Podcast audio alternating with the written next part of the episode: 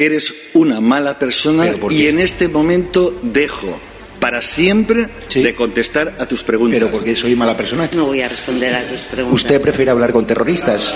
Negre es poco más que una sabandija y un analfabeto. Por preguntarle por la imputación de Mónica Oltra durante 13 veces. ¿Eso es ser mala persona? ¿Preguntarle? ¿Debería Javier Negre estar en la cárcel? No estás acreditado. ¿Tú me quieres echar? Sí, claro. Ah, sí. sí, sí. ¿Vale? ¿Libertad de prensa no? No, no, no. ¿Puedo hablar en catalán? ¿Me lo puedo hacer en catalán, por favor? Es que si no, no lo entiendo. Los que recibimos Esto- insultos somos nosotros, no que nos llamamos fascistas, ultraderechas, Esto fachas. no es...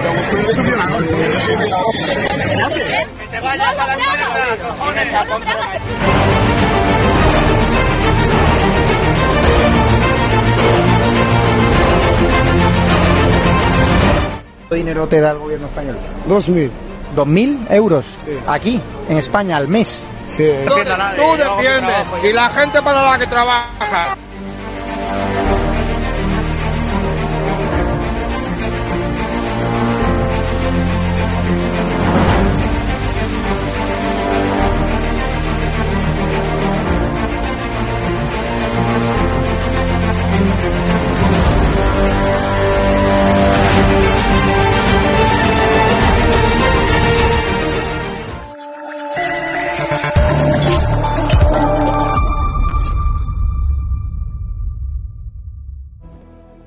buenas noches, espectadores de Estado de Alarma y edatv.com. Un sábado más comentando con todos ustedes la actualidad que hoy viene cargadita con muchos temas. Ya habrán leído en el título de este directo, ¿no? El último viajecito de la Chupipandi de Irene Montero después de marcharse a Nueva York de compras por Times Square, un viaje que nos costó 120.000 euros. Pues vamos a ver cuáles son las nuevas actividades ¿no? de este fantástico Ministerio de Igualdad, y entiéndase la ironía con fantástico, por supuesto, que nos cuesta un presupuesto anual de 500 millones de euros. También tenemos que hablar de esa reunión de Per Aragonés y Pedro Sánchez. Pedro Sánchez, una vez más, pues bajándose los pantalones ¿no? ante los golpistas de Esquerra. Y también tenemos unos vídeos, yo creo que bastante curiosos ¿no? y bastante divertidos, que demuestran muy mucho la degradación absoluta que tristemente tiene España. Pues nada, presento ya a la mesa que nos acompaña esta noche, eh, don Eduardo García Serrano y Rafael Monte de Sevilla, que seguro que ahora mismo tiene mucho calor, como todo el mundo en España. ¿Qué tal? Buenas noches. Muy buenas noches. ¿Qué tal? Buenas noches. ¿Qué tal, Robert? Pues muy Bueno, bien. para, ¿qué tal? para que, para que eh, los españoles que nos están viendo se consuelen, ¿eh? Eh, no es verdad que, que tengamos una ola de calor inédita desde hace 82 años. Es falso, ¿eh? es falso. Hace 65 años, en agosto de 1957, en La Mancha se alcanzaron los 50 grados centígrados. ¿eh? Los 50 grados centígrados. Hace eh, 65 años, agosto de 1957. ¿no? Con lo cual, que no nos engañen en las televisiones y que Brasero se ponga las pilas. ¿eh? Que ponga las pilas el compañero Brasero, que es uno de los principales eh, eh, propagandistas del cambio climático. Eh, el clima está cambiando desde que al séptimo día, Dios nuestro Señor, descansó después de los seis días anteriores de crear el mundo. Desde entonces el, clima está cambiando permanentemente, periódicamente. ¿eh? O sea que de que hace 82 años no teníamos estas temperaturas. Falso, brasero, Bueno. documentate, ¿eh? Buen dato ahí, buen dato ahí, Eduardo, que había que, que contarlo. Bueno, entramos ya en materia si queréis, vamos a ver el, el primer vídeo. Va. Respondre a vosaltres a Vox? Mi respuesta es no hablamos con fascistas. Bueno, recordarle a la señora ponente que ella viene aquí a darle a dar un testimonio y yo eh, no a insultar a los diputados. Y yo vengo, tengo el derecho, todo el derecho a preguntar, porque para eso estoy aquí. Y he preguntado sin faltar al respeto, eh, al contrario que ella ha hecho. Entonces, si no es capaz de comportarse como con educación, como ha demostrado, lo mejor es que no venga. Bueno, voy a poner en contexto este vídeo porque acabáis de ver a una diputada de Vox, que es del Parlamento de Cataluña, ¿no? Respondiendo a una individua de un sindicato que se hace llamar Sindicato de Ocupas. Ellos se llaman sindicatos de inquilinos, pero realmente en su página podéis ver cómo casi enseñan a ocupar viviendas, ¿no? Eh, entonces yo pregunto, ¿hasta qué punto hemos llegado para que tengamos un sindicato de ocupas que puedan ir al Parlamento de Cataluña a dar lecciones a los demás, como el sindicato de manteros, que también está el de Podemos de, la Comunidad de Madrid. Eh, ¿Cuánta más degradación, Rafa y Eduardo, necesita España, eh, no sé, para aguantar todo esto? Porque luego también se hacía la coña en Twitter de que ahora hacía falta un sindicato de ladrones. Hay que decir que ya existe. Se llama el Partido Socialista Obrero Español. Eh, Rafa, ¿qué te parece este vídeo? Hombre, eh, ahí hay dos cosas. La primera, vamos a ver. Mm, si la voz las comisiones del Parlamento, de cualquier Parlamento, en este caso el Parlamento de Cataluña, se le otorga, se otorga además mm, indubitadamente a, diversos colectivos, pues puede dar lugar que estadísticamente se cuele eh, uno como estos. No porque un sindicato de inquilinos conceptualmente sea un error. Oye, eh, las antiguas cámaras de la propiedad mm, eh, agrupaban a, propietarios que ponían muchas veces en alquiler sus inmuebles y también eh, puede ser hasta, es lógicamente legítimo que, un colectivo de inquilinos pues pueda un poco estar frente de cualquier tipo de posible abuso legal por parte del propietario, pero están los contratos y, y están un poco, digamos, las regulaciones. La cuestión, como siempre, es el uso torticero y espúreo que hacen determinados colectivos de la izquierda de ese lenguaje y ese, y ese, y ese fin. Es que mm, tú le, se le dice sindicato de inquilinos y lo que se va es ideológicamente, por supuesto, a estar en la izquierda radical y, por otro lado, a defender una, eh, digamos, acción siempre agresiva contra quien tiene un inmueble y lo quiere explotar económicamente como es su derecho. O sea, esa es la, esa es la cuestión. Eso puesto en el cadalso del Parlamento de Cataluña a examen, pues hace que bueno, pues no, haya un debate. Va, un representante electo del pueblo de Cataluña como esta señora y se le y se le insulta y se le falta el respeto y no se le responde y no bueno pues, pues eh, a eso retrata retrata el colectivo de cada personaje. Porque si realmente fuera un sindicato de inquilinos pues venimos aquí porque pedimos que las carencias del alquiler sean tal o que las fianzas sean cual. Y nos parece que se puede aportar de esta manera o de otra es el uso, es, es como siempre, o sea, el uso de cualquier tipo de buen fin, de cualquier tipo de colectivo o de cualquier tipo de idea para un fin político por parte de la izquierda. Eso está inventado desde Gramsci, lo que pasa es que aquí estamos ya en Gramsci 2.0 o 3.0, ¿no? Y, y, bueno, es, es, la forma de proceder, o sea, no, no, no, no, no debe dañarnos, ¿no? Para nada, es la forma de hacerlo. Cuestión diferente es que eh, muchas veces no se sepa en primer lugar, tratar esa realidad, en segundo lugar, dar respuesta y en tercer lugar, detectarla a tiempo. Vamos a ver un segundo vídeo de nuestros maravillosos amigos de UGT. Y yo creo que de esta, de esta conferencia yo me quedo con eso. En ir viendo hasta qué punto tenemos tantas razones para que definitivamente en este país eh, se pueda instaurar la figura de delegado, delegada de igualdad en los centros de trabajo. Necesitamos especializar a personas en los centros de trabajo que dediquen todo su tiempo a trabajar en relación con estas eh, cuestiones. Bueno, Eduardo, ¿qué te parece tu amigo de UGT con el fular multicolor y ese delegado de, igualdad, ¿no? Que piden las empresas, como si no existiese la igualdad en España, que ya está reconocida en todas las leyes, pero bueno. Pues, pues, ¿qué me va a parecer? O sea, eh, de momento el personaje es, siniestramente cómico. ¿eh? Siniestramente cómico. O sea, no, me voy a remontar a los mártires sindicales de Chicago, ¿eh? Eh, condenados a muerte por conseguirnos las ocho horas eh, laborables y por sacar a los niños de las minas. No, no, me voy a remontar a pues, pues Nicolás Redondo. Nicolás Redondo, el primer secretario general de la UGT durante la transición. Nicolás Redondo a este eh, sujeto que es una caricatura eh, siniestra, ¿eh? siniestra porque es de izquierdas, lo echaría patadas en el culo. O sea, vamos a ver, que ahora trate con la que está cayendo en España, con la que está cayendo en España, con más de 3 millones de parados, con 750.000 mil fijos discontinuos, chúpate el oxímoron, fijos discontinuos. O sea, eh, es, un imposible metafísico. Si eres fijo no puedes ser discontinuo. Y si eres discontinuo no eres fijo. ¿eh? Eh, eres fijo en el paro por discontinuidad en la dignidad del trabajo. Bueno, pues con esta situación, con el carro de la compra a precios que eh, alcanzan el nivel de las angulas de Aguinaga y del caviar de beluga, una sandía a 20 euros, etcétera, etcétera, con más de 3 millones de parados, con eh, el gas disparado, la gasolina disparada, la electricidad por las nubes, a pesar del pacto o la tasa ibérica, pues este mequetrefe, este payaso, ¿eh? con el fular arcoíris, pues se dedica a predicar que en las empresas, en todas las empresas, debe haber una delegada, delegado de igualdad.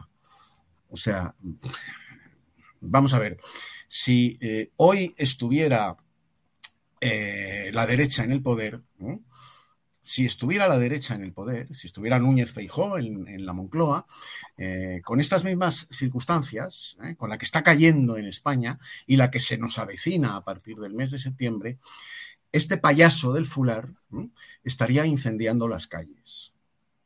Estaría incendiando las calles. Si el gobierno de la nación en las circunstancias actuales fuera del Partido Popular, este payaso ¿eh? y su colega, el payaso listo de comisiones obreras, estarían incendiando las calles. O sea, lo de Sri Lanka, antigua Ceilán, sería una broma en comparación con lo que estos sujetos estarían haciendo si con estas circunstancias de carestía de la vida, de falta de trabajo, eh, el PP estuviera gobernando. Bueno, pues como está gobernando su izquierda, socialistas, comunistas y por supuesto separatistas, pues eh, se dedican a hacerse onanismos mentales con que eh, la lucha de UGT preferentemente es conseguir que haya delegadas y delegados de igualdad en las empresas. Bueno, como su lucha es eh, predicar en Cataluña que no se cumplan las leyes, eh, las sentencias del Tribunal eh, Superior de Justicia de Cataluña y del Tribunal Supremo Español sobre la obligatoriedad de impartir el 25% de las horas lectivas en español, en la lengua de Cervantes. Se ponen del lado de los eh, que incumplen la ley y la Constitución y se ponen en contra de los trabajadores que las están pasando canutas, canutas. Bueno, pues este es el sindicalismo de nómina de comisiones obreras y de UGT. Este es el mismo que el otro día frente a la patronal, frente a la COE, ¿eh? lo que pedía no era más trabajo, eh, mejoras salariales, mejoras de condiciones laborales, no, no, eh, pedía a gritos, a gritos, que nos dejasen disfrutar del veraneo. Hay que joderse. El secretario general de UGT pidiendo que nos dejen disfrutar del veraneo. es, un cachondeo. Es, un disparate absoluto. Está claro que es un cachondeo total. Bueno, vamos a ver un tercer vídeo. Esto no es el problema de ahora, es de años y años. No nos dejan hacer nada en el campo, eh, ni tener ganado, no nos dejan eh, labrar, no nos dejan eh, hacer cortaderos, porque hay buitres, anida el águila real, y esto, esto se veía venir. Ese proteccionismo protege a todo menos al propio entorno que se trata de, de proteger. Efectivamente. Y como protegemos durante 20 años, para que ahora en un día y medio se vaya todo al garete. Y yo, por la gente que está arriba, arriba, eh, la gente de medio ambiente que estudia, que eh, eso no se estudia en la universidad, eso se estudia en el campo. Yo pienso que pasar a gente de medio ambiente y entender el campo hay que estar en el campo décadas y décadas, y entonces ya puede decir, ya entiendo de campo. a mí no me puede venir una persona de arriba, de que ha estudiado en, en una universidad, a decirme cosas de campo porque no me las puede decir no tienen ni idea, ninguno. Bueno, como bien sabéis que España está sufriendo mucho con estos graves incendios, en mi tierra, en Castilla y León hay, también hay en Extremadura y demás.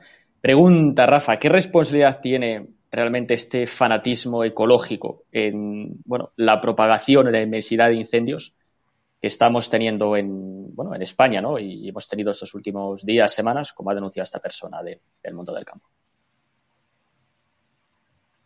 Bueno, Eduardo, va, que Rafa creo que tiene problema de conexión.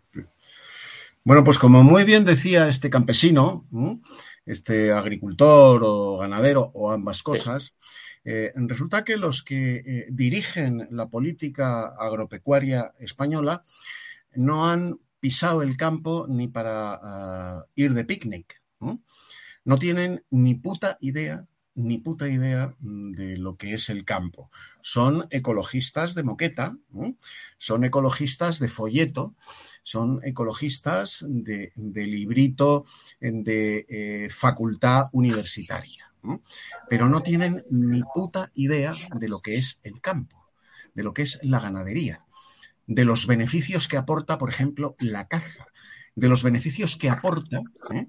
el que el ganado paste en el monte, trisque en el monte y desbroce el monte.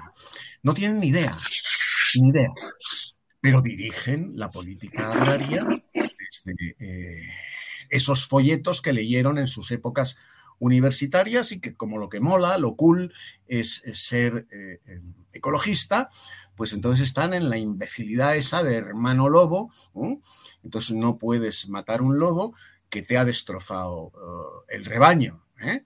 No lo puedes matar porque hay que proteger al lobo ¿eh? en contra de los intereses del, ganadero.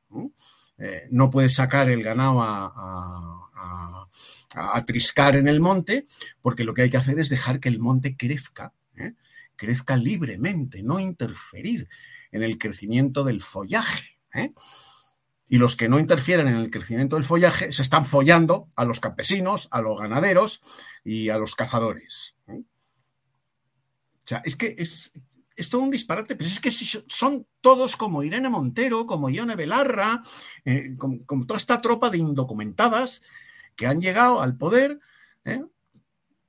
Y, lo están disfrutando, pues como si estuvieran en un guateque ¿eh? o en una fiesta, en un macrobotellón en, en el campus de políticas.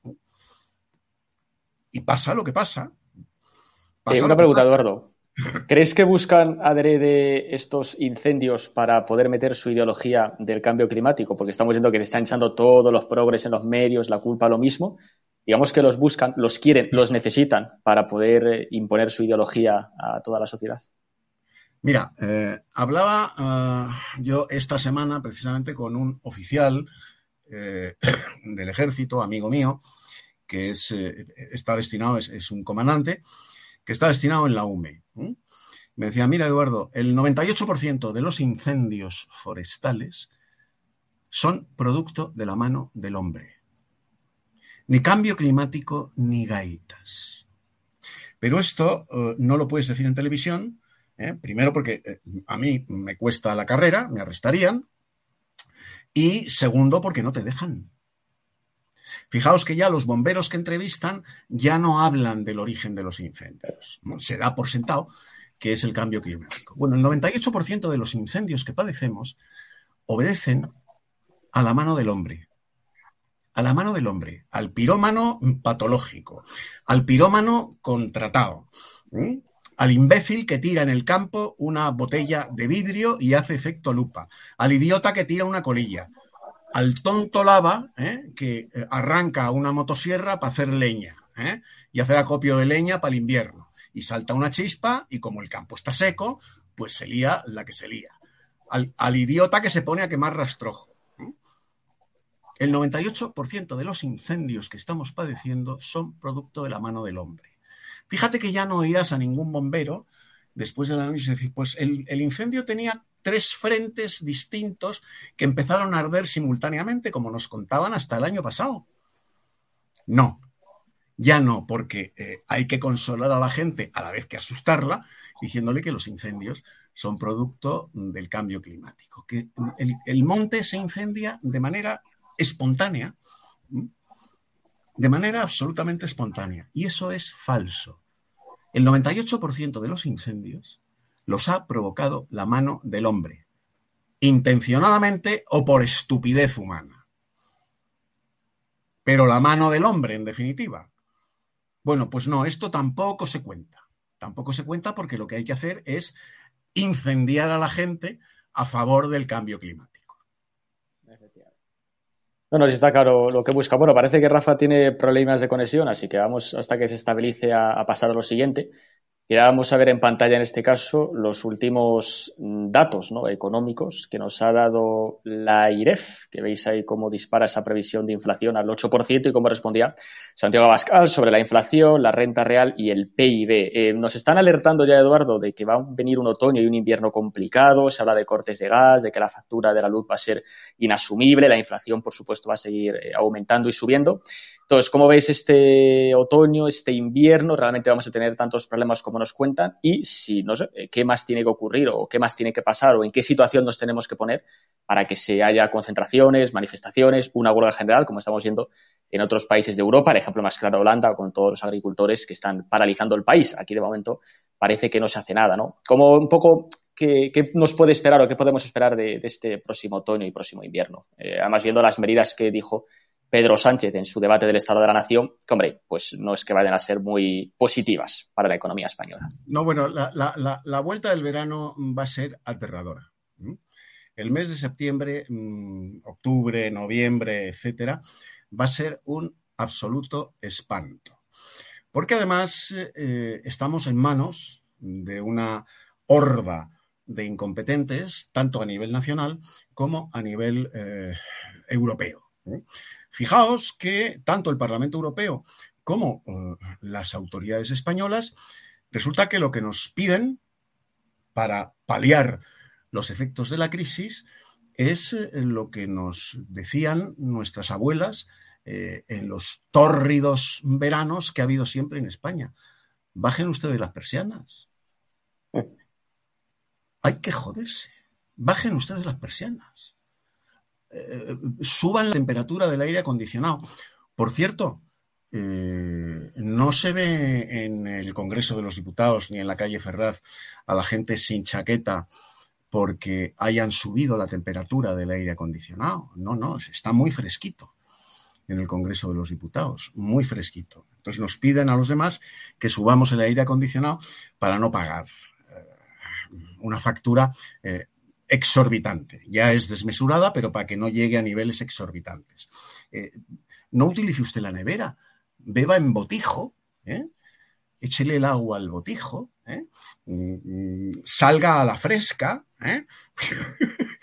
en fin, todos estos consejos de, las abuelas, sabios consejos de las abuelas, resulta que estos listos que tienen mm, másteres, eh, muchos de ellos comprados, copiados, corta y pega, etcétera, eh, vienen en una situación de crisis pavorosa a, sacar el recetario de las abuelas de pueblo, el sabio recetario de las abuelas de pueblo. Y para que nos quedemos tranquilos, pues van y nos dicen que mm, le van a subir los impuestos a los bancos y a las eléctricas. Y que además van a vigilar a vigilar, dicen, que los bancos y las eléctricas no repercutan esa subida de impuestos en las facturas de sus clientes. Así, así, pero ¿qué dicen estos rojos de pacotilla? Porque a mí para esto sí me gustaría que fuesen rojos, pero rojos de pelo en pecho. Porque eso se llama intervencionismo. Eso se llama intervencionismo. Y si ha sido usted incapaz de intervenir el precio de venta al público de la luz, del gas y de la gasolina, ¿cómo va a intervenir usted para que esas empresas no repercutan la subida de impuestos que usted le va a meter en la factura del cliente? ¿Cómo va a intervenir? Si ha sido incapaz de llamar a esas empresas y decirles, precio tasado por el gobierno, de aquí no subís, tasamos el precio de los alquileres. Al pobre desgraciado que tiene un piso y lo alquila para llegar a fin de mes, a ese le decimos que no puedes alquilar el piso más allá de tantos euros al mes. Pero a las eléctricas, manos libres. A las gasísticas, manos libres. A las petroleras, manos libres. Y además, oye, eh, Roberto, que le van a subir los impuestos a los bancos y que van a vigilar a los bancos para que no repercutan esa subida en los clientes. ¿Así? Vamos a ver si yo fuera uh, Ana Patricia Botín y eso fuera a ser verdad, que no lo es, que no lo es. Descolgaría el teléfono y le diría, oye Pedro, ¿tú sabes lo que tu partido le debe a mi banco desde hace 40 años?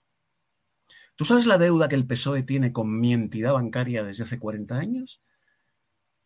¿Que me vas a intervenir para vigilar que yo no repercuta la subida de impuestos que me vas a meter en los clientes? Eh, ¿Hacemos, eh, ejecutamos la deuda que tiene el PSOE con mi entidad bancaria? Tú verás, adiós, buenos días. Es todo mentira. Son rojos de trampantojo rojos de trampantojo. No se atreven. No se atreven a intervenir los bancos y las eléctricas para controlar que la subida de impuestos no repercuta en los clientes. Pues claro que va a repercutir. Claro que va a repercutir. ¿Pero somos tontos o qué? Pero lo dicen en el debate del Estado de la Nación. Y lo anuncia como quien anuncia que acaba de descubrir eh, la pólvora, el Mediterráneo y América, las tres cosas a la vez. Y es mentira. No va a intervenir nada. Entre otras cosas porque no puede. Pero lo dice. Y los de Podemos aplaudiendo con las orejas. Sí, sí, Está claro. Eh, ¿Qué te iba a decir? ¿Habrá huelga general en España algún mes de estos o no? No. No, mientras eh, estén en el poder los socialistas, los comunistas y los separatistas, no habrá huelga general. Porque en España, eh, desgraciadamente, eh, los únicos que tienen capacidad para una movilización de ese volumen son comisiones obreras y UGT, por mucho que nos disguste. Pero es así. Y por lo tanto no va a haber huelga general en absoluto. en cuanto gane las elecciones Feijó, Sí. Al día siguiente de entrar a gobernar Fijo, habrá huelga general, te lo garantizo. No, no, está ahí en eso. Estamos de acuerdo que, por supuesto, va a ocurrir eso al día siguiente. Pero, pero, Robert, al día siguiente, ¿eh? Sí, sí, sí. A las nueve de la mañana. Al día siguiente de tomar posesión Feijo de la presidencia del gobierno de España, habrá huelga general. Porque la culpa ya no será de Putin. La culpa será de la derecha. De la varienta derecha que es la que tiene la culpa de lo que eh, les está pasando a los trabajadores españoles desde eh, cuatro años antes.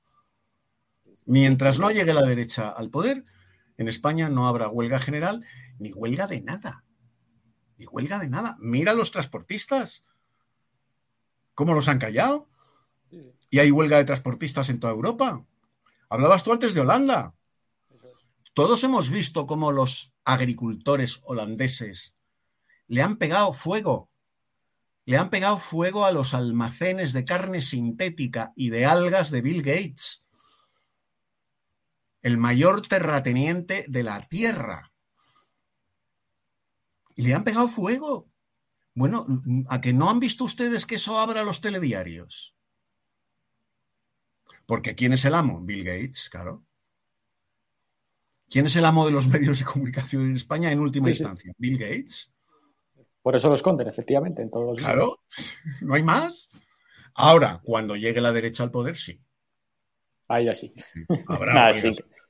Es, bueno, estáis viendo que Rafael Monte tiene problemillas, así que vamos a continuar contigo con, lo siguiente, ¿no? Que ya es el, tema central. Que salga en pantalla lo de Irene Montero, que ya sabemos que se fue en su momento con la Chupipandi, en este caso, a Nueva York, ¿no? Bueno, vemos ahí en el News que lo damos. Bueno, Rafa, ¿está ya perfecto o no? Sí, disculpar, tengo muchos problemas de conexión porque estoy no estoy en un entorno urbano y por eso es más complicado. bueno, vamos con este tema y te doy paso lo primero por si hay eh, problemas, ¿no? Como digo, lo del tema de Irene Montero, ¿no? Que lo hemos anunciado en tv.news con este que vamos a ver ahora el, siguiente tuit de, bueno, lo que se ha montado, ¿no? Una nueva fiestecita hablando de si sirve el feminismo para las crisis, ¿no? Se viene una crisis de caballo a nivel económica, hemos estado comentando antes, ¿no? La ruina absoluta que se nos viene y esta gente quiere resolverlo con feminismo, ¿no? Eh, bueno, Rafa, ¿se resuelve la crisis económica de caballo que se nos viene eh, estos próximos meses con feminismo? De muchos antecedentes, ¿no? Y sobre todo Sobre todo porque de la exhibición impúdica, yo la he calificado así. Bueno, parece que se corta. A ver si vuelve y si no, Eduardo, nos cuentas cómo el feminismo va a solucionar la ruina económica que, se viene a España. Va. Bueno, Cuando doy paso. ¿Cómo, lo va a resolver la ruina del feminismo de, Irene Montero? No, el feminismo, el feminismo de estas pájaras no va a resolver más que su uh, cuenta corriente particular ¿eh? y sus destinos profesionales una vez que salgan eh, las navidades del año que viene, que salgan del gobierno. ¿eh? eso es lo único que va a resolver el feminismo. Las cuentas corrientes, que ya las ha resuelto de estas tías, y sus destinos profesionales allende nuestras fronteras en cuanto las urnas las echen a patadas en el culo del gobierno y del poder. Eso es lo único que va a resolver el feminismo de estas tías. El feminismo de estas tías, que era el que eh, en, los años 30 eh, impedía, eh, se oponía a que las mujeres españolas votasen. Y fue el feminismo de la derecha, Clara Campoamor, el que consiguió el voto para la derecha española. Anteriormente, en 1923, fue el feminismo de don Miguel Primo de Rivera, el que consiguió por primera vez en la historia de España que las mujeres votasen. Porque estas feministas, sus abuelitas feministas, ¿eh? Margarita Nelken, Victoria Ken, la pasionaria, esas feministas no querían que las mujeres españolas votasen. El feminismo de estas tipejas, ¿eh? Actualmente, en el siglo XXI, en lo que consiste es en la persecución mm, del hombre por el mero hecho de ser hombre y en forrarse ellas. ¿eh? enforrarse ellas con las estupideces que predican, con las gansadas que hacen. El feminismo va a resolver la crisis. ¿Cómo? Enseñando como enseña Irene Montero en los colegios españoles a que las niñas men como los niños, gastándose un montón de cientos de miles de euros, ¿eh?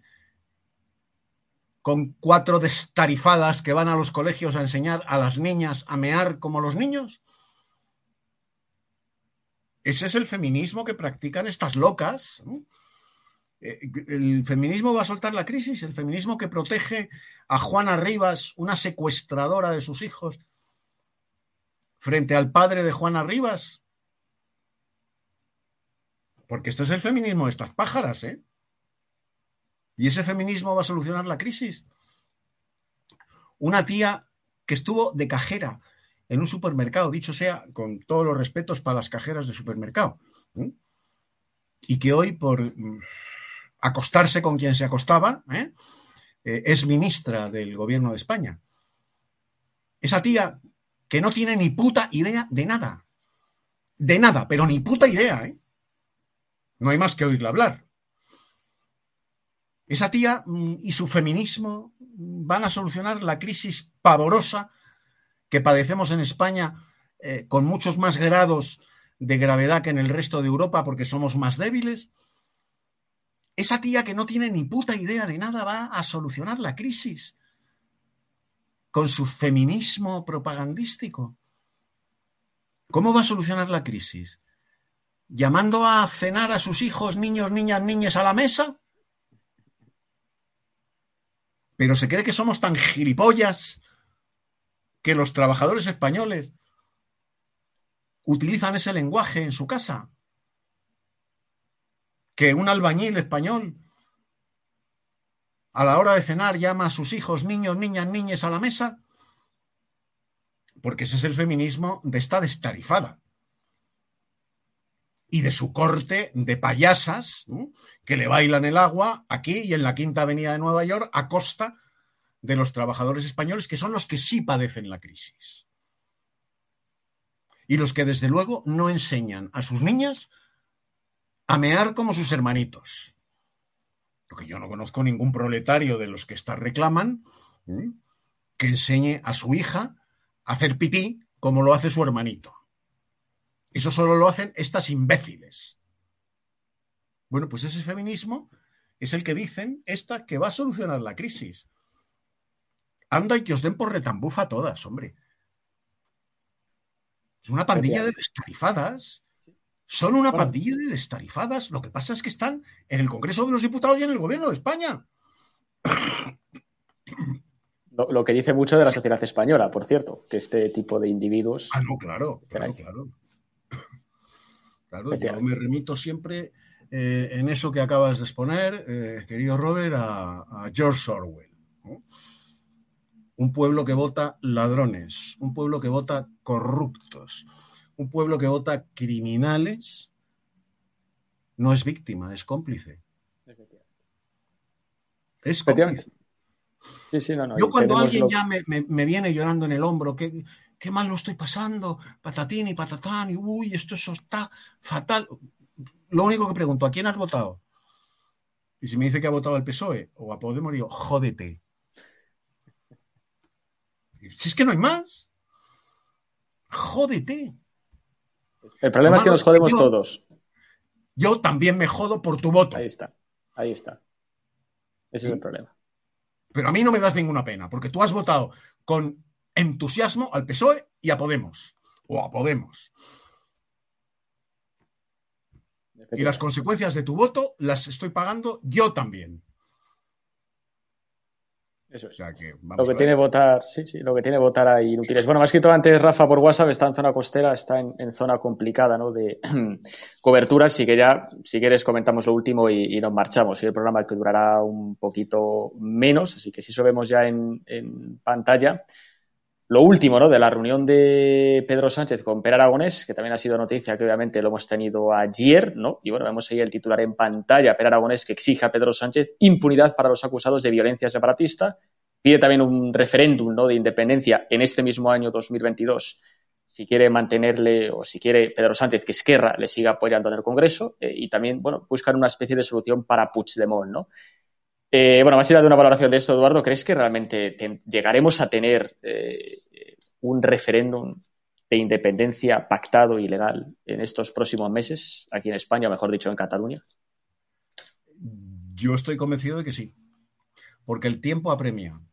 Y estos separatistas, eh, que son unos criminales, en tanto en cuanto pretenden asesinar a la nación española por amputación de Cataluña, eh, son unos hijos de perra, pero no son tontos. Saben que el tiempo apremia, que a Pedro Sánchez eh, eh, le quedan, bueno, pues un año, a lo sumo año y medio, en el Palacio de la Moncloa.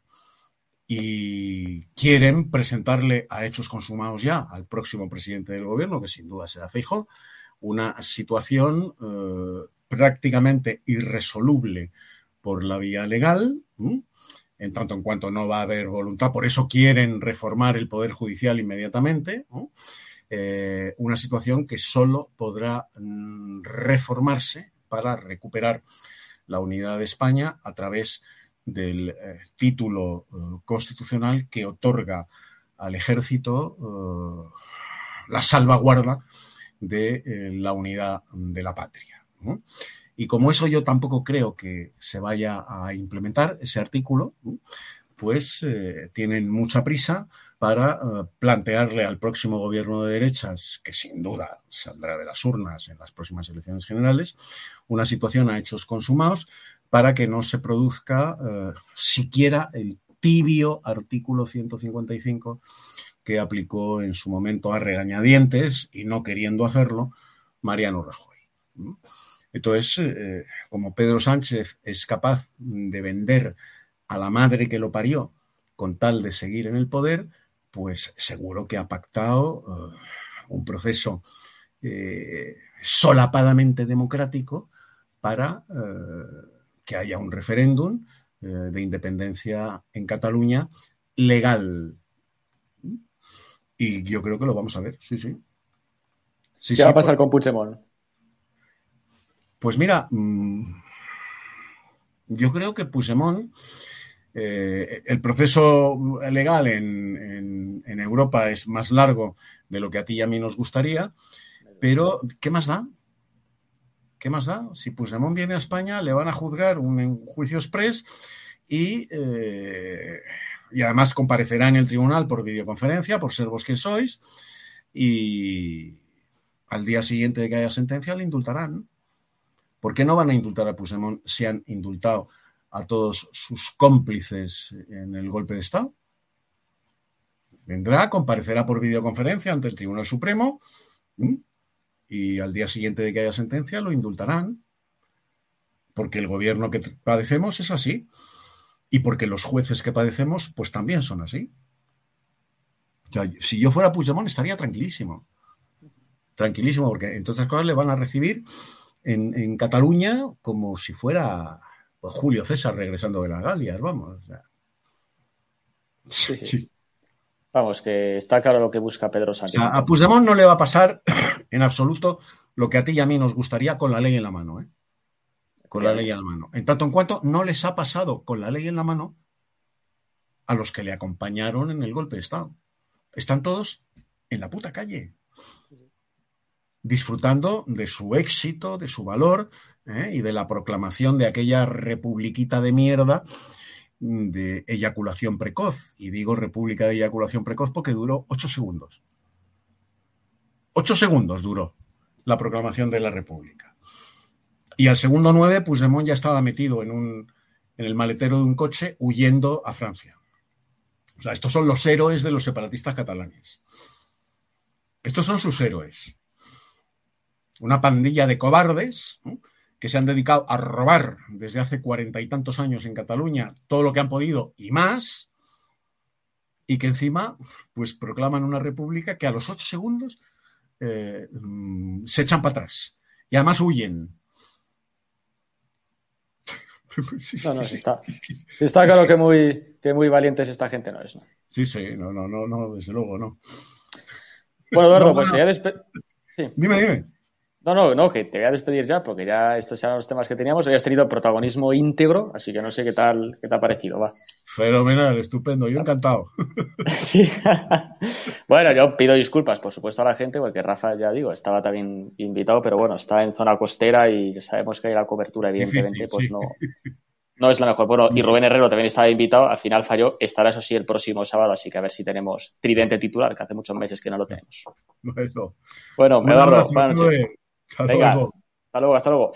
Y bueno, a todos nuestros espectadores de estado de alarma, como siempre, que hacemos la despedida habitual, ¿no? Porque ya saben que pueden vernos en la página web, en perdón, en con todos los eh, programas, ¿no? Con todos los directos que se hacen. Este último sobre estas eh, cuentas, nuestros grupos que hay en Telegram, censurando de forma masiva y reportando de forma masiva cuentas de Twitter, ¿no? De la derecha, sabemos que la izquierda no es muy amiga, ¿no?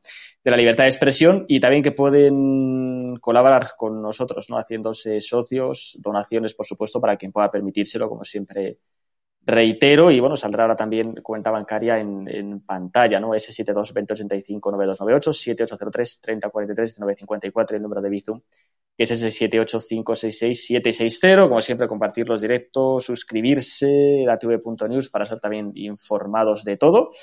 Y nada, yo me despido hasta el próximo sábado, como digo, esperemos con el tridente titular que nos acompaña durante muchos meses y espero que os haya gustado y nos vemos, como digo, el próximo sábado.